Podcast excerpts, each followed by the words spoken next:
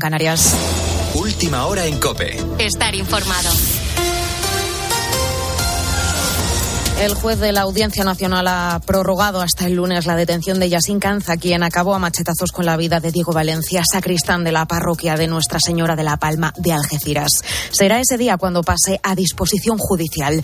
La investigación continúa abierta, pero cada vez es más evidente que estaba en proceso de radicalización yihadista. Así lo evidencian los documentos audiovisuales encontrados en su domicilio. Mientras, la familia, amigos y vecinos de Diego Valencia ya se han despedido de él en una ceremonia multitudinaria. Con unos nervios, sin poder dormir, pensando cómo ha podido suceder esto a esta persona que ha hecho el bien toda su vida. Es que se desvivía por todo lo que había hecho. Ya le digo, estoy pues fatal.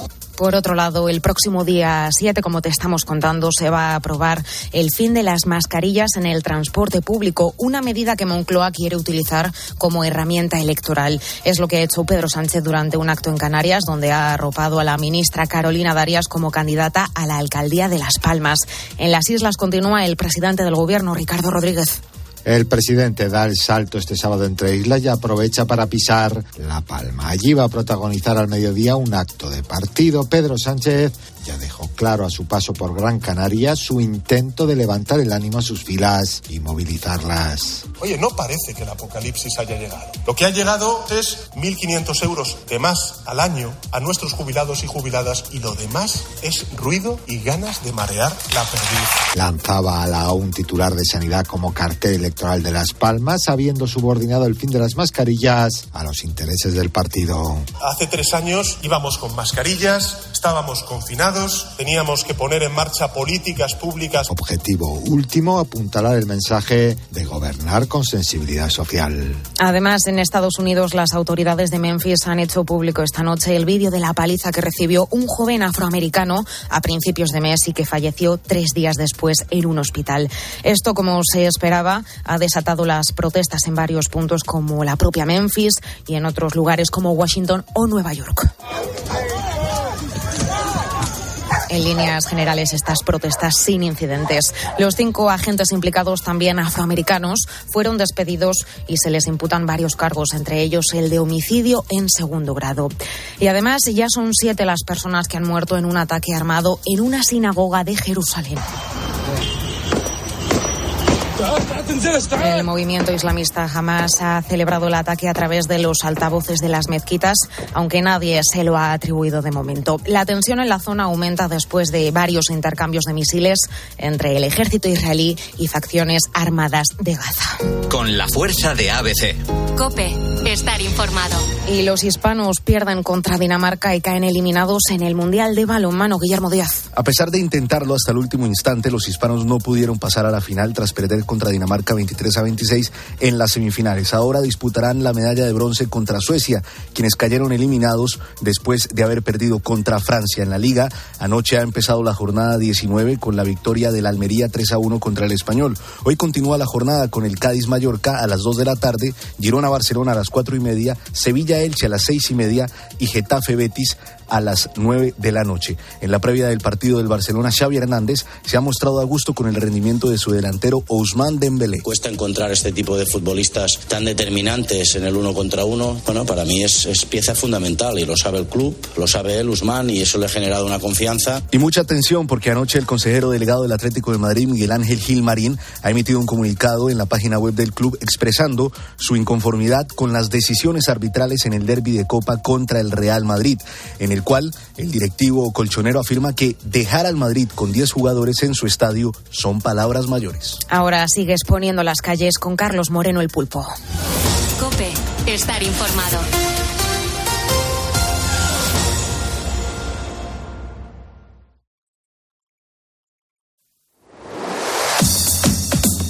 Carlos Moreno, el pulpo. Poniendo las calles. Cope, estar informado. Tenemos por delante casi una hora cargada de buen rollo. Eso es lo que hacemos de lunes a viernes de 4 a 6 de la mañana. Y eso es lo que vas a poder comprobar cada sábado en este mismo horario, en Poniendo las calles de Lux. Y ahora te, vamos, te, te, te certifico que están pasando cositas. Pues ¿se vea? sí, yo te voy a contar ahora una historia que es propia de un guion de Tarantino. O sea, lo que ha ocurrido, lo que ha ocurrido es muy fuerte. Pulpo. Todo empieza muy light y acaba en baño de sangre. Bueno, ya O sea, verás. la cosa empieza bien, ¿eh? La cosa empieza así como historia humana y acaba fatal.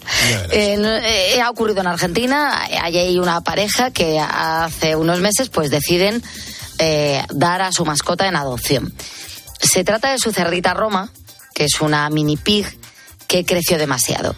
Ellos atravesaban una situación pues así como complicada económicamente hablando, vivían en un piso muy pequeñito, eh, mini pig, es decir, Roma creció, no tenían espacio en la casa ni dinero para ofrecerle los cuidados que requería.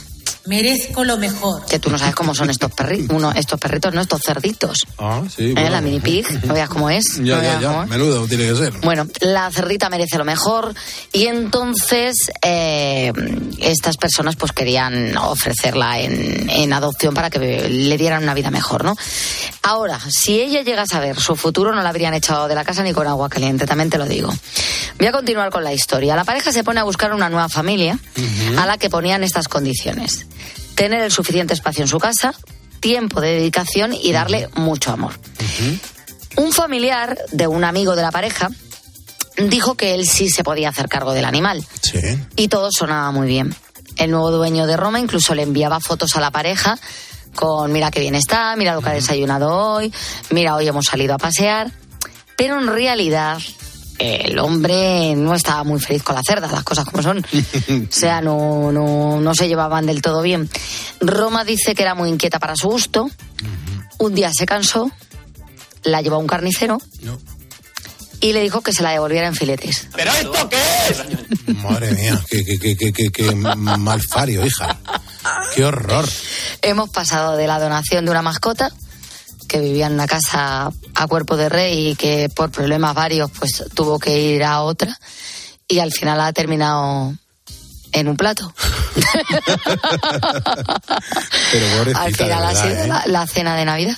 Se comió a la cerda. Pero a ti, a ti esto, a, a ti esto ¿qué te parece? Pues hombre, me me gusta y no me gusta, ¿qué quieres que te diga? Por Pero ahora, favor, a mí me desagrada muchísimo. no, es tremendo esto. O sea, yo, yo me encanta, por ejemplo, el cordero, pero tú a mí no me des un cordero que lo críe, me tiré tres meses con el cordero dando vueltas y que luego lo maté para comérmelo. cara- Hombre, es que al final lo que te tiene que se merece es un duelo y todo, el, el Claro, cordero. Efectivamente. Eh, después de que te la confían como mascota, tú vas y la matas para comértela, se puede ser más miserable. Ya. Es que estoy escandalizada. Bueno, la pareja dice ahora que van a intentar que se haga justicia porque, como es una mascota, se le podría denunciar por maltrato animal. Sí, sí, sí, no, tremendo. Tú tremendo. imagínate el tema, ¿eh? De momento han denunciado lo sucedido en redes. Nos vamos a quedar ahora en España, concretamente en Sevilla, donde hace unos días la policía detuvo a tres hombres que llevaban una tonelada de naranjas. Y tú me dirás, bueno, ¿y eso qué tiene de malo? Claro, claro. Hombre, los cítricos, nada, son completamente legales en nuestro país, aunque lo que les olió mal a los agentes fue la cantidad que llevaban. Claro, no llevaban una bolsita, como cuando tú vas al súper y dices, ponme dos kilos de naranjas. Sí. No, no, llevaban una tonelada. Llevaban las naranjas además en un 4x4 y ocupaban prácticamente toda la parte posterior, con lo cual cantaba bastante. Lo mejor fue la respuesta que dieron cuando les preguntaron, ¿pero dónde vais vosotros? tan cargaditos. Dijeron sin cortarse un pelo que era para consumo propio. Con dos cojones. Claro, tú imagínate, una tonelada de naranjas, eh, no hay quien se crea que es para consumo propio. Hombre, claro. Porque además se ponen malas, que tú no, no, claro, compras no- naranjas para todo el año. No, no, está claro. Claro. Bueno, eh, te iba a decir una cosa, con una tonelada de naranjas como se las coman, iban a ir al baño fenomenal. Hombre. Pero ojo, cuidado. Y no se iban a constipar en tres años, claro. No, no, iban a. vitamina C. La vitamina C ahí a tope. Los tres detenidos aseguraron que no pasaba nada, que habían ido al campo de sus familias en Huelva y que se habían aprovisionado para, para todo el invierno. Y juraron por lo más sagrado que no tenían previsto venderlas sin licencia, sino que era para repartirlas entre la familia. Mira, eh, los policías les miraron cuando les contaron todo este cuento y, y les cantaron esto, mira. Me chupo, me chupo, me chupo el dedo, me chupo, me chupo, me chupo el dedo, me chupo, me chupo, me chupo el dedo, me chupo, me chupo, me chupo Necesitamos más libros de agentes de policía contando anécdotas de este pelaje. Bueno, eso sería increíble, ¿eh? Eh, cosas Ernesto que, Pérez que Vera dices, seguro que se sabe un montón de historias. de esto que flipas, de, Mm. que dices, pero ¿cómo me estás contando esta bola y piensas encima que me la voy a tragar? Desde luego. Claro, o sea, es que en esto no se lo cree nadie. Tras el show, pues ya los detuvieron y ahora se les está investigando por un presunto delito de robo. Por cierto, las naranjas fueron llevadas al Banco de Alimentos de Sevilla porque ni tan siquiera se pueden devolver a sus propietarios, eh, porque es que, insisto, es que es un producto perecedero, se pone malo, con lo cual no puedes guardarlo. Nos vamos a ir ahora hasta California, donde mira lo que les ha ocurrido a una pareja. El- la cosa bien va de animales. El matrimonio tiene dos perros en casa, pero a veces, cuando tienen que salir, eh, los dos perros son muy inquietos y no les gusta dejarlos eh, sueltos por el piso, porque eso se ponen muy nerviosos y destrozan todo. Así que les han comprado unas jaulas. Hasta aquí todo bien, ¿no? Hasta aquí todo bien. Les han comprado las jaulitas para cuando ellos, por ejemplo, pues nos vamos cuatro horas, pues que estén los perros ahí. El problema ha sido cuando han intentado enseñar a los animales a entrar en la jaula y la vean como un espacio seguro. Para quitarles el miedo, les han hecho una exhibición y han sido ellos mismos los que han entrado. Primero lo hizo el marido, entrando en una, y se cerró. Y después la mujer entró en la otra y también se cerró. ¿Tú ves a dónde quiero llegar a parar? No, a cualquier sitio, cuidado, ya verás. Ambos se quedaron encerrados, Claro, con los claro. animalitos, supongo yo, que mirándoles desde fuera, diciendo, ¿y qué hacen estos dos imbéciles? Claro, claro. Si te digo yo que no estamos bien. Bueno, esto lo hemos sabido, entre otras cosas, porque está todo grabado en un vídeo por las cámaras de seguridad que tienen en su casa. Finalmente la historia acabó bien. El marido sacó la mano por los eh, barrotes, pudo abrir el, el pestillo de la jaula de su mujer. Eh, Menos mal, ¿eh? que estaban parejos y que pudo llegar. Y ya cuando ella se liberó, le rescató a él. Como dice Ernesto Sevilla, No hay nada más divertido que la amistad entre idiotas. pues ya un matrimonio entre idiotas es el no va más y es lo que les ha sucedido a esta pareja. Nos vamos con la música de Beyoncé, eh, escuchamos a, al artista porque cuatro años después ha regresado a los escenarios. Lo ha hecho eh, para... Cobrando bien. Mm, Bueno, lo ha hecho para inaugurar un resort en Dubai ante 1.500 personas y yo te digo una cosa, ha cobrado 22 millones de euros por 90 minutos. Sí, y además ha obligado en el contrato a que toda la gente que asistía eh, al concierto, que eran no sé si 1.200 o 1.500 1.500. personas, 1.500 personas, no podían sacar el teléfono móvil, lo tenían que dejar en la entrada. Ya ves. Bueno, eh, claro, eh, Beyoncé es que puede hacer lo que le da la gana y 22 millones de euros que yo te voy a decir una cosa, no los ingreso cuando me levanto. Uno podría pensar que sí, pero... Es una locura. Pero, pero no los ingreso cuando me levanto. 22 millones de euros, es una animalada. Bueno, ¿eh? 22 millones de euros, 90 minutos. Ahora bien, ¿le han caído críticas? Pues sí. ¿Por qué? Pues porque Beyoncé es un referente para la comunidad LGTBI Claro. y no ha sentado muy bien que haya dicho que sí a un concierto privado en un país donde se persigue la homosexualidad. Hay otros artistas a los que también pagaban muy bien y han decidido mm, declinar esa invitación porque no están muy de acuerdo con cómo funcionan estos estados. Uno de ellos es Rod Stewart. Claro, bueno, pues me parece muy cabal esto que acabas de decir, Bea, y, y sobre todo que tiene todo el sentido del mundo.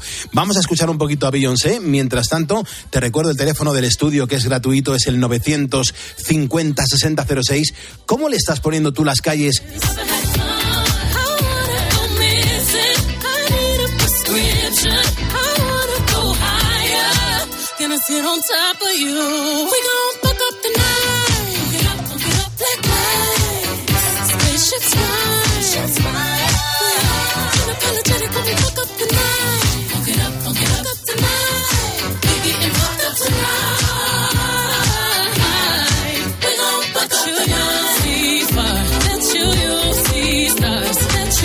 Carlos Moreno, El Pulpo. Poniendo las calles. Cope, estar informado. Cuando cometemos excesos con todo esto de la comida, pues una de las consecuencias que sufrimos es que alteramos la microbiota, que es algo esencial para que nuestro organismo funcione bien. Y por eso, ahora que estamos empezando el año, queremos saber qué debemos hacer para que nuestro cuerpo esté en forma a la hora de luchar contra virus y bacterias. Esto es muy importante.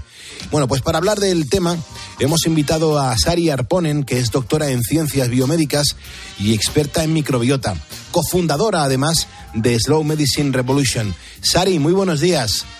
Buenos días, Pulpo, ¿qué tal? Muy bien, muy sorprendidos, con mucho frío. Eh, los ponedores nos lo están diciendo que en toda España está haciendo bastante frío. Pero si te parece, vamos a empezar por esas cosas importantes sobre la microbiota. Lo primero, ¿dónde se encuentra? La microbiota son todos esos microorganismos que tenemos en el cuerpo, eh, bacterias, también virus, hongos, que tenemos en el intestino sobre todo, pero también en la piel y la boca, por ejemplo. ¿Y qué es la microbiota? Bueno, pues eh, es todo un conjunto de microorganismos que forman un ecosistema. Piensa que por cada una de nuestras células tenemos em, una o dos bacterias y que cumplen un montón de funciones como ayudarnos a digerir la comida, por ejemplo, o fabricar vitaminas o defendernos contra los bichos malos que nos puedan llegar a atacar en un momento determinado. Eh, eh, Sari, sí que me interesaría conocer si la microbiota es diferente en cada persona. A ver, eh, sí que hay bastante diferencia entre unas personas y otras porque su composición depende mucho pues de nuestro estilo de vida, de lo que comemos, del ambiente en el que vivimos. Pero también es verdad que, por ejemplo, tu microbiota y la, microbi- la microbiota que tengo yo se parece más que la que pueda tener un japonés y mm, alguien que vive en América, por ejemplo. Entonces, sí que hay diferencias, pero también hay cier- ciertas similitudes, ¿no? Porque, Sari, me imagino que esto es así porque influye lo que comamos. Cada uno nos hacemos a nuestros alimentos. Los excesos, por ejemplo, eh, ¿la pueden alterar o cambiar? Bueno, uf, los excesos eh, son, eh, podríamos decir, que efectivamente la pueden alterar mucho, porque cuando nos excedemos, por ejemplo, con la comida o con la bebida, pues hombre, el alcohol ya de entrada siempre en cualquier cantidad va a ser malo para la microbiota. Y la comida, lo que sucede es que cuando nos excedemos, normalmente nos excedemos con cosas que no le gustan demasiado a la microbiota. Casi nadie se excede comiendo brócoli, ¿verdad? Qué bueno, oye. Y, y cuéntame, por favor, ¿en qué pueden influir todos estos cambios? Bueno, pues pueden hacer que tengamos alguna pequeña molestia digestiva, que nos notemos quizás más cansados, que estemos incluso un poco desanimados. Ahora recientemente, hace poco, una persona precisamente me decía, ay, es que después de Navidades estoy como, como alterada, no sé, me noto rara. Y claro, es que esos excesos pueden haber alterado la microbiota y que los microorganismos del intestino, como influyen en el cerebro, también nos cambien un poquito el estado de ánimo, ¿no? No. Bueno, pero ¿sabes lo que pasa, Sari? Que, que en estos momentos hay mucha gente que dice, oye, hasta aquí y ya dice, me voy a portar bien. ¿Cómo podemos volver a recuperar el equilibrio si nos hemos pasado? Pues claro, es que mucha gente dice, ay, ¿qué es lo que tengo que hacer para que en Navidades no me ponga, tan- me ponga tan mal? Por ejemplo, en Navidades no es tanto lo importante lo que comemos entre Nochebuena y Reyes como lo que hacemos ya a partir de Reyes hasta las siguientes Navidades. Y es Claro. esos buenos hábitos de comer pues mucha verdura, comer pescado, de producto de temporada y proximidad. Y luego hacer ejercicio, que a la microbiota también le gusta mucho que movamos el culo, ¿no? Ah, bueno, interesante. Yo creo que es que eh, lo que la microbiota demuestra es que cada cuerpo es único. Y una cosa, por ejemplo, que comentas en tu último libro, que me lo he estado leyendo, el sistema inmunitario por fin sale del armario, vive una vida plena, larga y saludable. Y ahí nos cuentas que tenemos un sistema metabólico, también endocrino, que dirige la energía y los recursos allá donde más falta hacen. Pero para eso, mm, lo que comentas en el libro es necesario que tengamos energía y esta, pues yo creo que nos la generan los alimentos. Pero ¿cuáles son los que más nos benefician? La verdura, la mayoría de la gente se beneficiaría bastante de comer más verdura en diferentes formas. Para recuperar la microbiota es especialmente interesante ahora que hace un poco de frío. Tomar muchas cremas y muchas, muchos purés de verduras es una forma muy buena de alimentar a la microbiota sin que nos siente mal, porque hay gente que le resulta muy indigesta, por ejemplo, la verdura cruda. Entonces, muchas cremas de verduras, eh, muchos purés de verduras. También las setas son muy interesantes y luego esos pescados mm, cocinados, cocinados por ejemplo, al horno, a la plancha, eh, pues también nos ayudan. Que, mm, que todo eso regado con aceite de oliva, que es fantástico, también le, le viene muy bien a la microbiota. Hombre, yo creo que eh, lo de pasar un poco de hambre y sed de forma voluntaria, pues puede ser beneficioso, pero ¿cuándo puede ser un buen momento para aplicar esta teoría? Lo digo, Sari, porque nos preguntamos cuánto hambre podemos llegar a soportar cualquier persona sin acabar enfermando. Pues en general muchas veces estaría bien preguntarnos si de verdad cuando tenemos hambre es hambre de verdad o si a lo mejor es, es sed o quizás es que estamos aburridos o estamos agobiados eh, o por alguna cuestión, porque la mayoría de la gente en nuestra sociedad no es que nos movamos mucho, no solemos tener la mayoría, hay gente que sí, unos trabajos muy físicos que sean de mucho desgaste de energía, y la mayoría de la gente come, come de más, ¿no? Entonces, eh, recuperar esas sensaciones de hambre y decir, bueno, tengo hambre, pero ¿es hambre de verdad o es que estoy aburrido o es que tengo sed? Y si es hambre de verdad, sobre todo, eh, te comerías un brócoli, como decía antes, de- o, por ejemplo una coliflor, o comidas así saludables. Cuando lo que te apetece comer es eh, mm, productos ultraprocesados o croissants o donuts, Sí, este tipo de cosas, posiblemente no sea tanto hambre de verdad como, bueno, pues como Ansiedad. algún bajón de, de energía porque estemos muy estresados. por ejemplo, ¿no? No, no, la verdad que eh, estamos alucinando aquí en el estudio, nos estamos mirando entre todos porque es verdad, muchas veces estas cosas nos, nos han pasado, ¿no? Nos estamos quedando alucinados con lo que nos estás contando, Sari. Otra cuestión, y ya para prácticamente para acabar, ¿por qué es bueno establecer los horarios de las comidas? Pues es por los ritmos circadianos. Nuestro cuerpo tiene unos ritmos de 24 horas, que tiene que haber unas horas de luz, unas de oscuridad, luego tiene que haber eh, movimiento en las horas de luz, eh, actividad en las horas de luz. Y en la oscuridad, eh, pues es cuando descansamos y cuando nuestro cuerpo se repara. Y resulta que no solo es la luz lo que regula esos ritmos circadianos, sino que también los horarios de las comidas lo hacen y el cuerpo se acostumbra a que comamos siempre a las mismas horas, ¿no? Por eso mm, se recomienda en general para mantener unos buenos ritmos que tengamos bastante regularidad en los horarios de las comidas, ya sean dos o tres comidas al día, pero intentar que sean siempre más o menos a las mismas horas y sobre todo una cosa súper importante que la cena no sea muy tarde. Y esto siempre lo diré porque en España es que tenemos la costumbre muchas veces de cenar muy tarde, que pasen mínimo dos horas y si son cuatro entre la cena y acostarse, ¿no? Y por ejemplo, para, lo- para los que estamos trabajando de noche o, o a turnos, ¿no? O sea, estoy viendo ahora mismo en directo cómo nos están escribiendo pues el Quintellez, Elías Fernández, Guillermo Pérez, Francisco Revés, Vicente Fuente Rodríguez, Amparo Alonso, Antonio Franco, Nuria P. Martí, eh, Antonia Juan. Te quiero decir eh, que, hay mucha gente que, lleva estos ritmos, que somos ponedores de calles y lo que hacemos es que no solemos respetar los ritmos circadianos. Em, dinos la verdad, por favor, ¿qué nos puede pasar? Pues ojalá pudiera decir que, que nada, pero lo cierto es que mm, el trabajo a turnos eh, trastoca bastante los ritmos circadianos y si eso no se puede modificar, pues hay que cuidar especialmente aquello que sí podemos hacer bien, es decir, hacer ejercicio físico, durante las horas del día pasar un rato, aunque sea al sol, mm, en contacto con la naturaleza y que aunque se coma unas horas un poco extrañas, que por lo menos sea siempre también a las mismas horas, ¿no?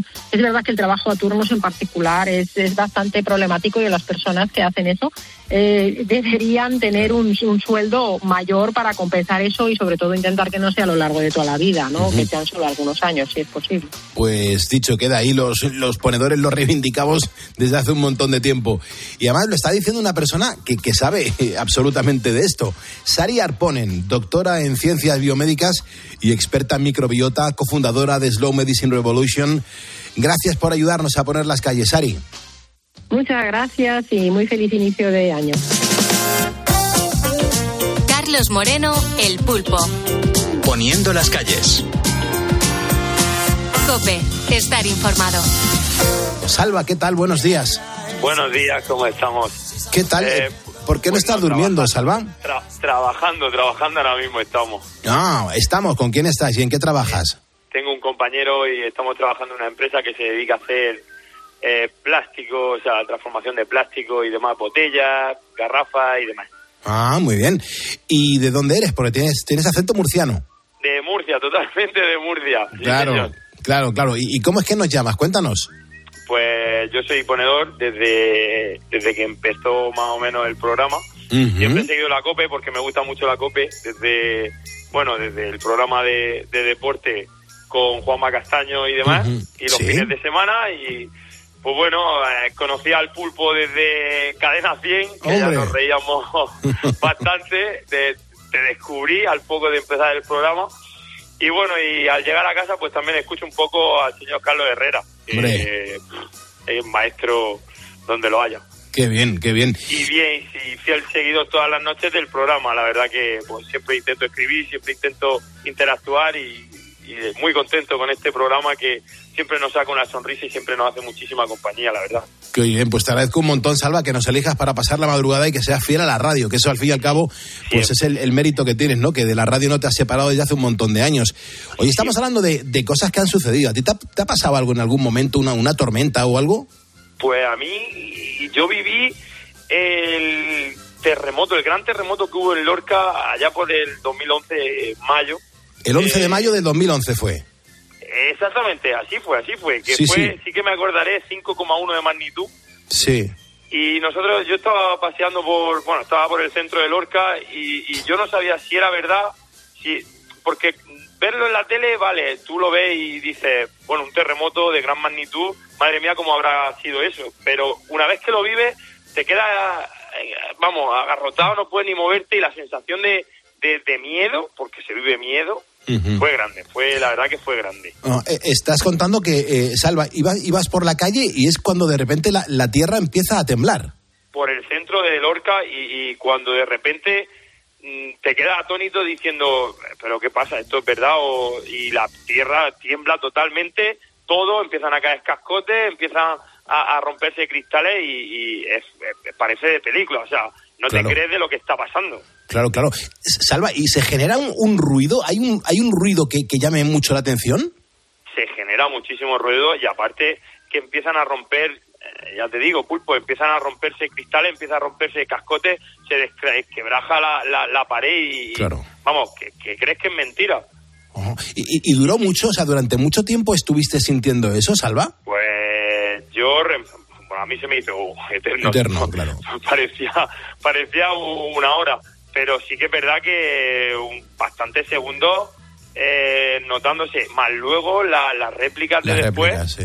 que también la, vi- la viví y, y me, pi- me pilló que, bueno, yo estaba viviendo en aquel tiempo en Totana, en el pueblo al lado, y me fui corriendo, bueno, cogimos el coche y fui corriendo a casa y en aquel momento vivía en un ático. Y me acuerdo de salir a la, a la terraza y estás contándoselo a mi madre, que ellos viven en Murcia capital, y como que el edificio se vencía para el otro lado, se balanceaba para un lado y para otro, en una de esas réplicas, y, y, bueno, era, era una cosa que yo digo, me va a pasar todo a mí hoy. Claro. Salva, ¿y qué es lo que hiciste? ¿Sabes si, si te tiraste al suelo? si- agarrarme a la, a, la, a la barandilla, agarrarme a la barandilla cuando estaba en casa. Ah. Me agarré a la barandilla fuerte y, y- y es que en ese momento Pulpo no sabes bien, tú vives un terremoto fuerte y no sabes, eh, Ya. es que como no estamos acostumbrados, realmente, por lo menos en mi caso, hablo por mí, eh, te quedas como, como agarrotado, no, Claro. no puedes, no puedes expresar mucho, vamos. Ya, Salva, y, y la gente que estaba en ese momento pues en su coche, en la furgoneta, en, en un tractor, eh, la gente lo vive... gente se bajaba igual. del coche, ¿eh? Se La bajaba gente del coche. del coche y miraba para, para lo que él, eh, eh, en los edificios, miraba, porque claro, en ese momento caían cristales, caían eh, cornisas, caían eh, barandillas, eh, antenas de, me acuerdo de una antena de un edificio de, de, de, de, de- de- de televisión. Sí. Increíble, increíble. Sí, sí, sí. Madre mía, vaya susto. Menos mal que, que, bueno, no, no, no, no te sucedió nada, pero a lo mejor a algún amigo o algún familiar sí que le, le pasó No, a, algo, mí ¿no? a mí no, pero sí recuerdo gente muy afectada y allegados de amigos y familiares de amigos. Y sí, sí, la verdad que pasaron, pasaron mal. De hecho, en la tele se veía y, y si estaba allí era, bueno, gritos, gente llorando, gente que salía directamente corriendo a la puerta. Eh, de, de edificios bajaba gente, eh, bueno, pues todo el que estaba adentro bajaba en masa para afuera a la calle porque asustado, asustado, perdido. Gente Sí, sí. mayor, gente pequeña, o sea, niños, todo. Sí, yo me acuerdo que eh, el terremoto se produjo el día 11, pues el día 12 creo, el día 13 mm, yo tenía un evento en Alcantarilla y me acuerdo que como aterricé, es que me acuerdo de la secuencia, aterricé en el aeropuerto de Murcia, alquilé un coche y no me fui directamente a Alcantarilla, me quise pasar por Lorca para, para ver lo sucedido, para echar un cable a mis compañeros de, de Cope Lorca, eh, con Ana al frente que estaba allí en la emisora. Y, y- y cuando llegué allí, yo dije, pero Dios mío, ¿esto qué es? Es que parecía que había caído una bomba. Aunque había pasado la guerra por allí, totalmente, Sí, sí, totalmente, sí, que había pasado la guerra, que había pasado algo, algo fuerte, algún, algún- sí, sí, sí, o sea, era, era brutal, Sí, la bien. imagen es brutal. Pues Salva, eh, te vamos a mandar el diploma oficial de ponedor de calle. Lo importante Oh, qué es que estés alegría. aquí bien con nosotros, ¿eh? Qué alegría, porque estaba deseando tenerlo, la verdad, llevaba mucho tiempo detrás de él y, y por trabajo, por, por lío y no podía, algunas veces escribía, no me, no me llamaba y etcétera y estoy muy contento de, poder conseguirlo, la verdad. Pues hoy- hoy es el día, te lo, te lo mandamos de inmediato para que te sientas un ponedor Muy diplomado. Te, te agradezco un, un montón. Cuídate mucho, hermano, cuídate. Igualmente, muchísimas gracias por las noches que nos hacéis pasar y felicidades por el programa Tía Bea y, y un fuerte abrazo. Muchas gracias, Alba, que te vaya muy bien, hermano. Gracias. Muchas gracias, un saludo. Escuchas Poniendo las calles. Con Carlos Moreno, El Pulpo. Cope, estar informado. Síguenos en Twitter en arroba cope y en facebook.com barra cope. ¿Crees que al final del día es difícil descubrir algo nuevo? Cada semana dedicamos unas 16 horas de nuestra vida a ver series. El problema viene cuando ver estas series se convierte en una obligación. Seriefilia, la adicción a las series. Lo mejor es seguir la regla de las ocho horas, es decir, ocho horas para dormir, ocho horas para trabajar y ocho para divertirse. Escucha a Ángel Expósito de lunes a viernes de 7 de la tarde a 11 y media de la noche. En la linterna de Cope. Escuchas Poniendo las calles. Con Carlos Moreno, El Pulpo. Cope, estar informado. Nos vamos al cine para verlo con otros ojos. Dígame, Sor Caterín, ¿qué opina usted de María? Es una muchacha excelente. Algunas veces. ¿Por qué hacéis eso? Es el modo de que papá se fije en nosotros. Sí. Ah, comprendo. O sea, niños, que do, re, mi, etcétera, son las herramientas para construir una canción. Usted ha vuelto a traer la música a esta casa. Es posible que me ocurra esto a mí. Ay, qué película tan bonita, tan emocionante y tan de obligada visión. Me parece espectacular esta película que hoy nos trae Jerónimo José Martín, que ya está aquí además con gorrilla y con traje tirolés, tarareando y bailando el do, re, mi. Jerónimo José Martín, crítico de Cope de 13 también. Qué peliculón, por favor, ¿eh? es un peliculón enorme, llevo toda la semana enganchado a la banda sonora, así que buenos días Pulpo y gracias a ti y a todos los ponedores por ayudarnos todos los días a tener más sonrisas que lágrimas. Yo me acuerdo que eh, tenía mucho ansia de padre en cuando mi hija tenía cuatro añitos y ya con cuatro añitos le ponía todas las tardes esta película para también con la excusa de, de verla con mi hija, también lo que quería era volverla a verla yo, con lo cual te puedo decir que la he visto como 60 veces. Estas sonrisas y lágrimas me parece espectacular. El motivo por el que hoy nos hablas de ella, ¿cuál es? Pues mira, porque tal día como hoy de hace 118 años, es decir, el 26 de enero de 1905, nació en Viena la cantante María Augusta Kurchera, que es la matriarca de la cantora familia, familia Trapp, eh, cuya historia es recreada por esta, este popularísimo musical de un estadounidense, Robert Wise, que fue muy destacado tanto en la ciencia ficción, él hizo Ultimátum a la Tierra, como en los musicales, porque además de cantando bajo, digo, de Sonrisas y Lágrimas, Sí. es también el director de West Side Story, nada menos. En 1927, esta mujer, María, dejó el noviciado benedictino de la abadía de Nomberg, en Salzburgo, por consejo de su superiora, y se casó con el viudo capitán de la Armada Georg Ludwig von Trapp, eh, de cuyos siete hijos había sido maestra. Eh, tras la quiebra de su marido, la familia se dedicó a la música, ya eran diez porque tuvo tres hijos eh, con ella.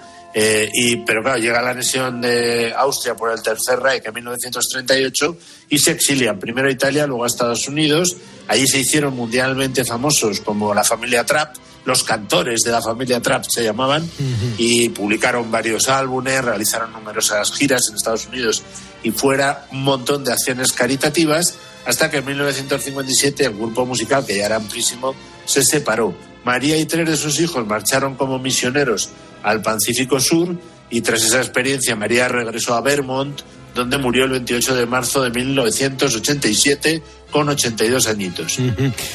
Pero, Jero, eh, Sonrisas y Lágrimas no relata toda la historia de la familia Trapp.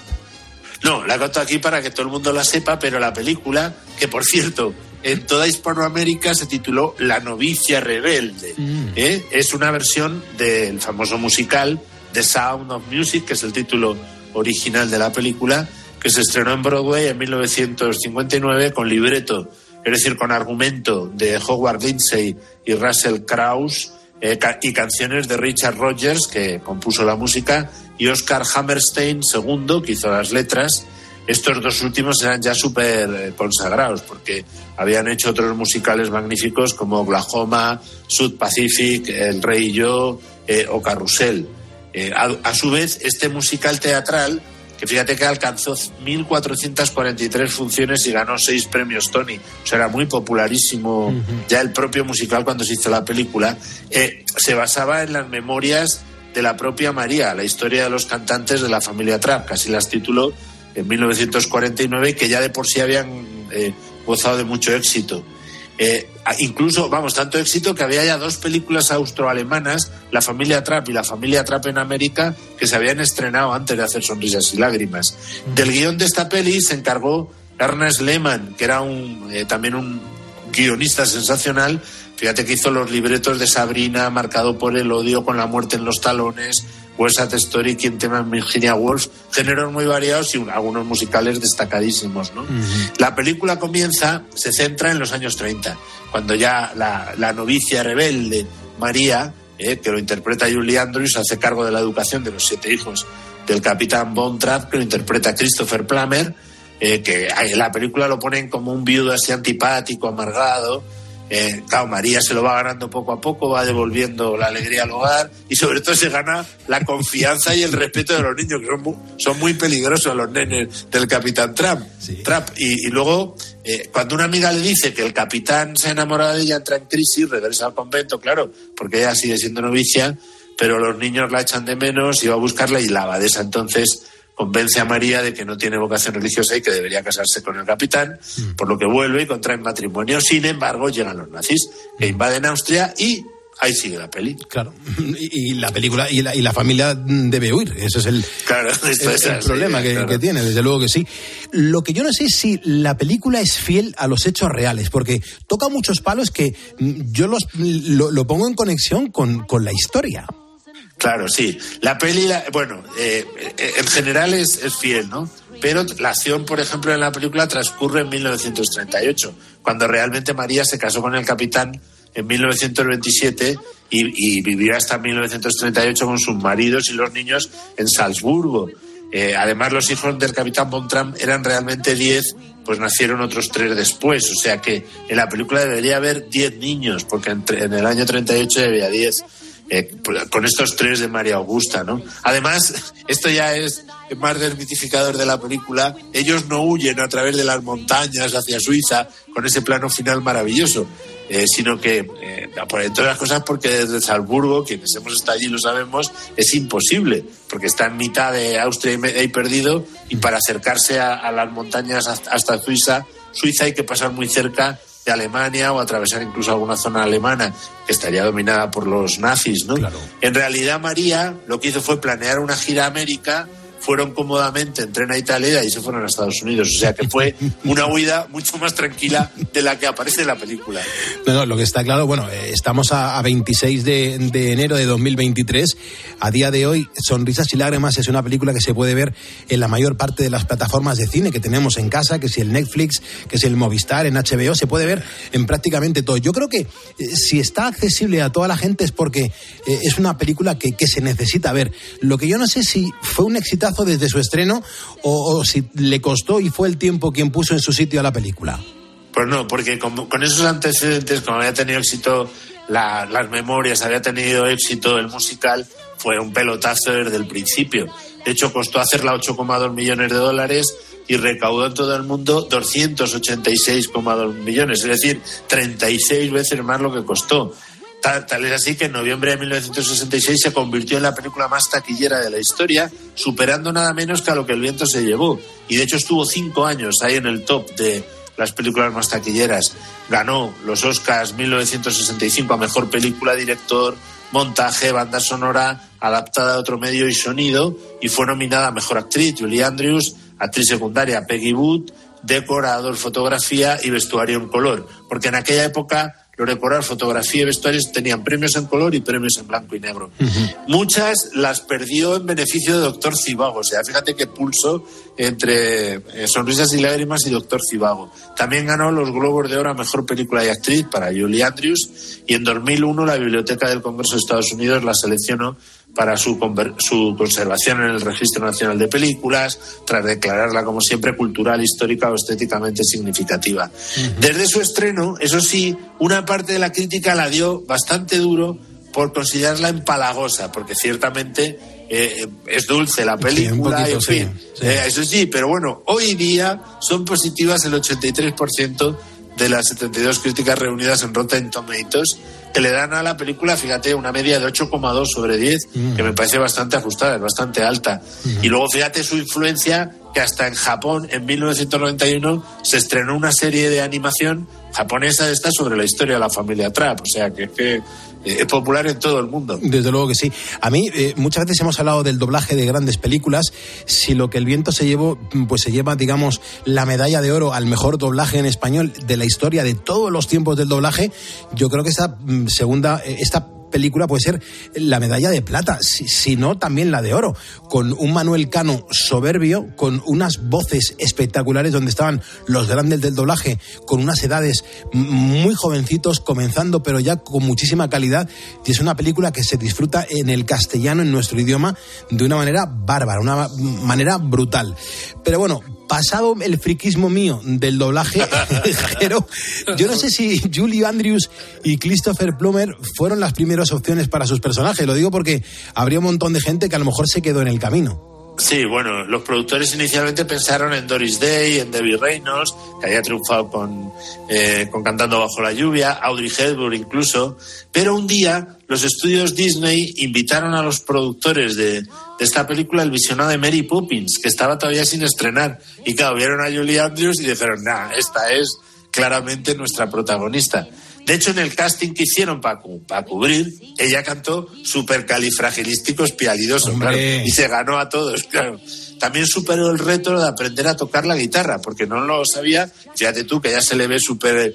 eh, pero eso lo aprendió para la película. En cuanto a Christopher Plummer, que es mucho menos expresivo y mucho menos natural que Andrews, tuvo un gran oponente porque se presentó al casting Dean Martin, que además cantaba muy bien, pero no convenció y fue desestimado. Y él, él, salió Christopher Plummer, eso sí, se enfadó muchísimo porque decidieron doblarle en las canciones, porque no daba la talla, así como ella se quedaba, él no. Eh, también sería doblada Peggy Wood, la madre abadesa, y es bonito porque esto, para que veas lo del doblaje aquí de canciones, eh, a Marnie Nixon, que había doblado a Deborah Kerr en El Rey y yo, a Natalie Wood en West Side Story, Audrey Hepburn Fair Lady, cantando ella sus canciones, se le dio la oportunidad de debutar como actriz en Son- Sonrisas y Lágrimas, interpretó a Sor Sofía, que es una de las monjas, con lo cual, mira, este es un homenaje también a los actores de doblaje, aquí de doblaje de canción, ¿no? Luego, además, una de las cosas que me- más me sorprende de esta película es la calidad del rodaje. Yo no sé si se pudo hacer bien, si hubo que pedir muchos permisos. eh, ¿Qué nos tienes que contar, Jero? en Salzburgo, que tienen ahí toda una ruta que turísticamente es súper potente de todo el rodaje de, de Sonrisas y Lágrimas. Fue muy intenso, claro. De marzo a septiembre del 64 fue primero en los estudios Fox de Los Ángeles, luego en Salzburgo y luego ya también la postproducción en Los Ángeles. Eh, Robert White siempre puso por las nubes a, a Julie Andrews porque decía que siempre mostró un cariño y una comprensión con los niños enorme, era simpática, natural, traba- trabajó muy duramente. Eh, hubo algunas lluvias que retrasaron el rodaje, complicaron mucho la escena inicial. Fue de las más difíciles. Si te acuerdas, esos planos aéreos de toda de todas las montañas austríacas que se va acercando a la cima de una colina donde está ella cantando The Sound of Music, ¿no? Cada sensacional, es un travelín aéreo espléndido. Exigió 15 tomas, porque claro, entonces no tenían aparatajes como Claro. tenemos ahora voladores, ¿no? Claro. Ahí era un helicóptero con una rotación tan potente que tiró 15 veces a la actriz al suelo o la hacía tambalearse y estropeaba el baile. Entonces tenían que calcular exactamente hasta dónde podía acercarse para que se le viera a ella sin que estuviera ella absolutamente atosigada por la rotación, ¿no? No, no, Eh, también fue sí. complicado el, vuel- el vuelco de la barca. Hay un momento en el que vuelca la, la barca de los tramos y lo pasaron mal porque la niña pequeña, que la interpretaba Kim Garat, apenas sabía nadar y entonces se pusieron nerviosos allí. eh, la intentó salvar Julie Andrews, pero luego fue Heather Menzies, que interpretaba a Luisa, la que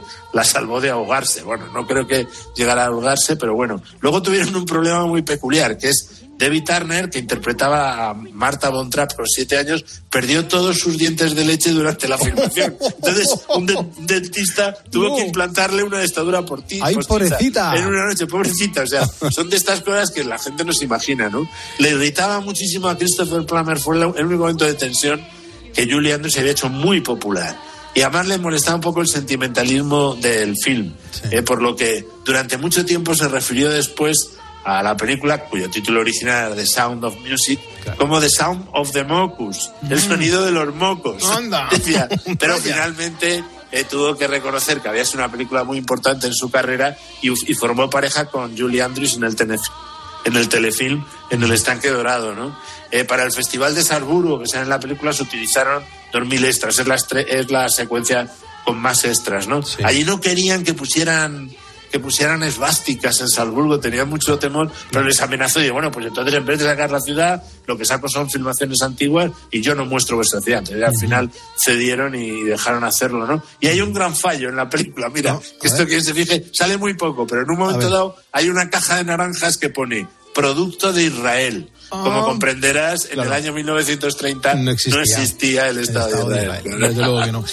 Madre mía, escucha, la banda sonora me parece un peliculón. En España eh, se grabó en español eh, precisamente porque los actores de doblaje eran los que tuvieron que aprender a cantar para que las voces se asemejasen a, la- a las voces de los artistas que estaban doblando en ese momento. Pero a nivel mundial, la banda sonora, Sonrisas y Lágrimas, fue un absoluto pelotazo. Bueno, es que de las 20 canciones que hay, 17 son magistrales. Entonces son buenísimas, ¿no? Eh, además, los pasajes instrumentales le valieron el Oscar a Irving Costal. O sea que el autor de las letras de las canciones, Oscar Hammerstein II, murió en 1959, dos años antes de que empezara el rodaje. Así que el, otro, el que, hizo la música, Richard Roach, tuvo que escribir las letras de dos canciones nuevas, Something Good y I Have Confidence. La primera reemplazó al tema romántico original, An Ordinary Couple, se llamaba porque no le gustaba a Rogers, y la nueva canción I Have Confidence fue escrita para rellenar el espacio en el que María se muda a la mansión de los Von Trapp, que ahí se detiene un poco la acción, y durante ese segmento Julie Andrews atraviesa un arco, y ahí en ese arco se ve brevemente a la verdadera María Von Trapp, a su hija Rosemary y a su nieta Bárbara. Porque resulta que ese día la verdadera familia Von Trapp visitó inesperadamente al set de rodaje y Wise le dijo, mira, podéis aparecer como figurantes. Y de hecho les pagó los 25 dólares que le daban a los figurantes. ¿no? Durante esa escena, Julie Andrews se tropezó y el director decidió dejar el, el tropiezo, ese traspiés, para dar veracidad al personaje. Y acabaremos nuestro comentario, tú lo has citado antes, con la popular canción Do Re Mi, que en su versión española la interpreta la zaragozana Teresa María. Claro. eh, y, y en el original en inglés la cantó la propia Julie Andrews. Una canción tan animante eh, que explica por qué hace años la BBC eligió Sonrisas y Lágrimas. Atentos porque esto es bastante actual. Como la película ideal para emitir ante un inminente holocausto nuclear. ¿Qué te parece? O sea, sí, sí, que se nos van a tirar la bomba ya los rusos, ¿no? Eh, pues, ¿qué película hay que ver? Sonrisas y lágrimas. Claro que sí, pues vamos a poner, vamos a poner la, la musiquita para irnos, vamos a ponerla en este momento para que la, la sintamos así de bien y que nos emocione. Jero, muchísimas gracias, seguimos la semana que viene y ante todo, de parte de los ponedores, gracias por acercaros el cine de esta manera. No, gracias a ti, a ellos, a todos los ponedores. Marcho con este pegadizo ritmo de do re mi para convertir las lágrimas en sonrisas un día más. Y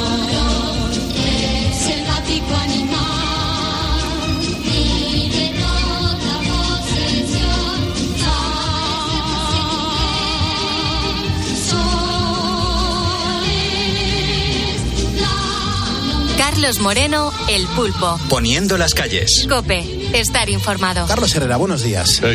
¿Cómo me gustó ayer esa versión de Lola Flores cantando y versionando al gran Julio Iglesias, eh? El hey. El hey, y además, ¿cómo, cómo lo decía? Con, con el dedo con el dedo índice hacia arriba. Hey, hey. Y con- Y con su mala leche, porque ella en, en los directos tenía su, su genio, ¿eh? Claro, no, en los directos y en los no directos. Yo te contado la historia que un día en el canoe yo he ido al bingo tres veces en mi vida, o cinco veces al Y, y la, la primera vez que yo voy, que voy con, con los padres de la que era mi novia por aquel entonces, los padres de Patricia, y, y estamos en una mesa, y en esa mesa estaba Lola Flores. Estaba Lola Flores ahí y yo canté un bingo. La primera vez que voy a un bingo y canto un bingo. Y fue un bingo de 275 mil pesetas. Y me, y me mira y me dice, qué suerte has tenido, ¿no? Qué suerte has tenido. Y la verdad que me llamó mucho la atención porque jugaba muy bien y con mucha intensidad. ¿Y qué hiciste con esas doscientas y pico mil pastas? pues mira. Es una pasta. Era una, era una, era una pasta increíble. Pues mira, eh, 100.000 me quedé yo, 100.000 se quedó Patricia y el resto nos lo gastamos los pares de Patricia y, y nosotros en la mesa durante toda la noche jugando. Te hablo del 93 eh, aproximadamente. ¿eh? Pero, con cien mil pelas en el 93 se hacían cosas, ¿eh? Sí, sí, pero unas cuantas cosas, desde luego que sí, desde luego que sí. Bueno, la canción de, de Lola Flores de, de ayer, Herrera. Ayer mm, fuiste directamente a la canción, pero el verso que recita en directo Lola Flores Ah, eh, eh, también es para escucharlo y para analizarlo. Aquí hay que hacer un comentario de texto, ¿eh, Herrera. Ella recitaba muy bien las cosas de Rafael de León, para Rafael de León y de todo el mundo. Y es maravilloso. Pero es que esta. eh, este Hey con eh, su marido y con el grupo entero, memorable. Mira, vale, shh, shh. mira, hace así, mira, shh, mira.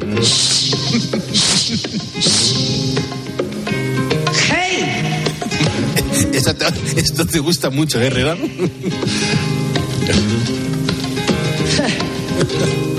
No vayas presumiendo por ahí. No vaya presumiendo por ahí. Qué grande, por favor. Diciendo que no puede estar sin mí. ¿Tú qué sabes de mí? Hey, Es que el Hey lo hace con J, pero con J mayúscula y en Sí, negrita, ¿eh? sí, sí, en concesiones ahí. Tontería. presumí No se fue por lo suave, ¿eh? amigos que ya no puedo vivir. Me encanta cómo suena la guitarra, cómo suena el bombo, me encanta. Las palmas. Todo el piano, es verdad. Hey, Hey. no crea que tú llevas la razón. El piano es Nina Simone, ¿eh? Gente de mi amor, Es jazz, es que esto es jazz. y te burlas de mí. El vídeo es digno de ver, ¿eh? que hay veces que es mejor querer así que ser querido y no poder sentir lo que siento por ti. Qué voz ha sacado, ¿eh? Ya ves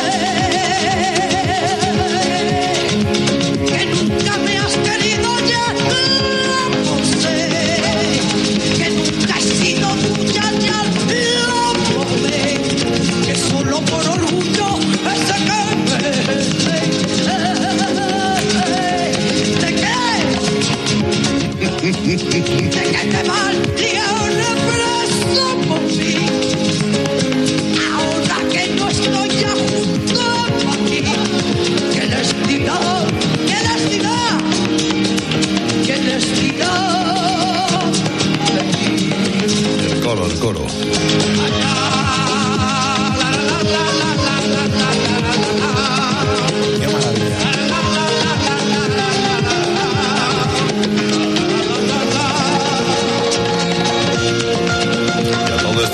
bailando, contorsionándose. Sí, sí, sí. De la manera de ella. Giros muy bruscos, además, ¿eh?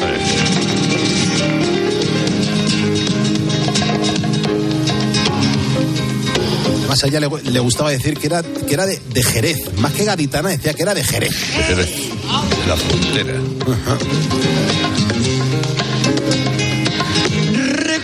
la que ganaba siempre tú. ¿Cómo remarca las frases, por favor? Que hacía de este vicio una virtud. ¡Ah! Yo, yo era sombra. Tu. No sé, no sé si tú también recordarás. que Cuando yo intentaba ser la paz a esta canción todavía le quedan dos minutos. Tú Sí, dirás, sí. ¿eh? Bueno, no, no. Podríamos llevarnos aquí yo toda la mañana en bucle. Te lo digo en serio, además yo he preparado una carpeta con 26 canciones que te las voy a pasar en bloque. Mm, Todo, todo lo relacionado con la, la familia de los Flores, porque la raíz es esta, la raíz es ella y es el pescailla, que además tuvo el detalle de, de apartarse a un lado, dirigir su carrera o asesorarla en la sombra para que brillase ella y la carrera del pescailla pues se quedase pues en un lado aparcado.